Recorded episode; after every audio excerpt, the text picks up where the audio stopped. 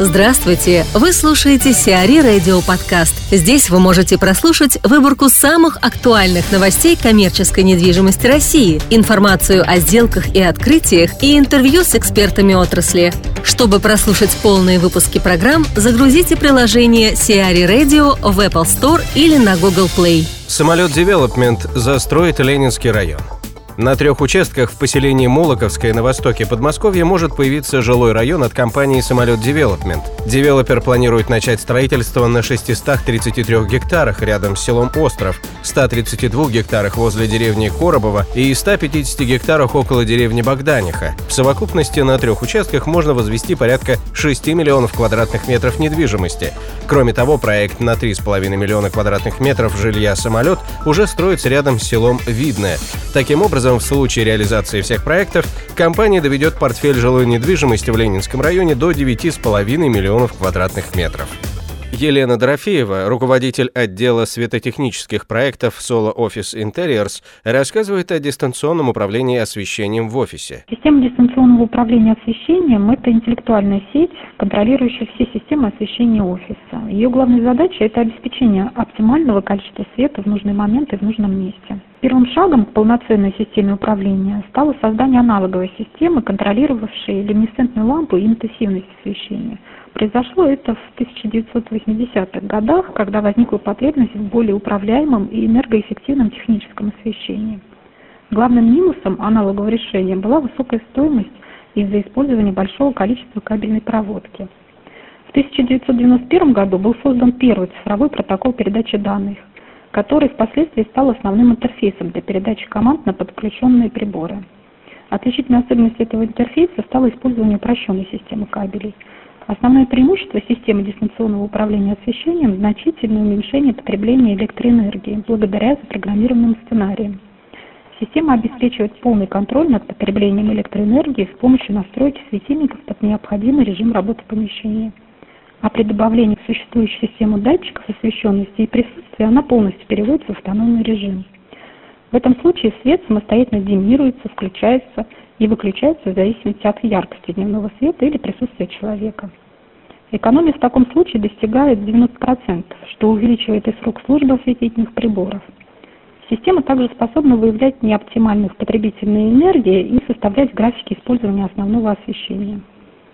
Еще одно важное преимущество системы управления – это контроль работы всех световых приборов с помощью единого интерфейса. Управление осуществляется с мобильных устройств и планшетов на платформе iOS и Android через интернет или с телевизора. Поскольку, поскольку система работает через интернет, то контролировать работу светильников можно из любой точки земного шара, абсолютно не завися от расстановки выключателей. При желании настройка системы осуществляется через интернет без присутствия на объекте инженера. Система позволяет быстро решать все технические проблемы, обеспечивая дистанционный мониторинг исправности работы светильников. Она также способна представлять отчеты по выработке ресурса и информировать пользователя о спецификации неисправных светильников. Ну и, наконец, система позволяет воплотить самые сложные идеи светодизайнеров от выбора динамических режимов и настройки подсветки до регулирования яркости света в зависимости от времени суток и сохранения персональных настроек.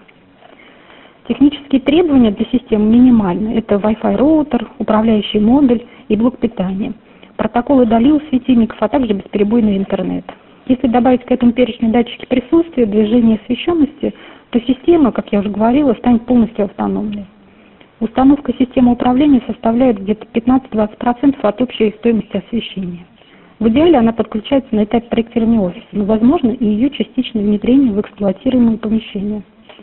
Хорошим примером интеграции системы в уже использующееся помещение стал проект в собственном шоуруме Solo Office Interiors на Звенигородском шоссе в Москве. Мы настроили три режима освещенности по времени. Ночной режим для охраны на 10%, режим с 8 до 9 утра для уборщиц на 30% и, наконец, рабочий режим с 9 утра до 9 вечера на 100%. Система управляется с iPad, поэтому любой сотрудник компании может продемонстрировать клиентам все преимущества системы. Система, система дистанционного управления светом – это первый этап перехода к умному офису. Она интегрируется с системой управления климатом, вентиляцией, доступом, охраной и видеонаблюдением. Google и Microsoft внедряют подобные решения в своих офисах по всему миру уже сегодня. Очевидно, что через несколько лет система дистанционного управления светом станет обязательным элементом офисного проектирования. Хотины оказались владельцами ряда БЦ. Владельцами ряда бизнес-центров в Москве и Подмосковье оказались бизнесмены Юрий Алексей Хотины.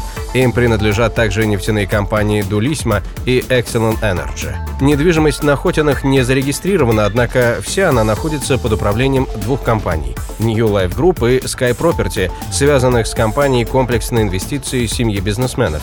Речь идет в частности об ИЦ Орликов Плаза в Орликовом переулке, Eastgate на Щелковском шоссе, The Cube на Волгоградском проспекте и Центр Ти в Гамсоновском переулке. Общая площадь офисных помещений составляет порядка полутора миллионов квадратных метров.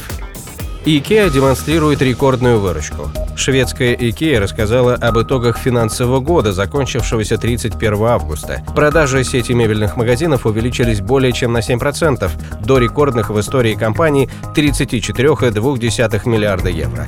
В то же время рост продаж по сравнению с предыдущим годом замедлился. Наибольший рост продаж зафиксирован в Китае, Австралии, Канаде и Польше. Кроме того, компания в текущем году открывает первые магазины в Индии и Сербии. Найт Фрэнк готовится к 12-й ежегодной складской конференции. В программу конференции входит качественная аналитика и новости рынка складской недвижимости, живая дискуссия ведущих игроков, а также подарки и лотереи для всех участников. Мероприятие состоится уже через два дня. На данный момент осталось 15 свободных мест. Для всех участников подготовлены экземпляры уникальной карты складской недвижимости Московского региона.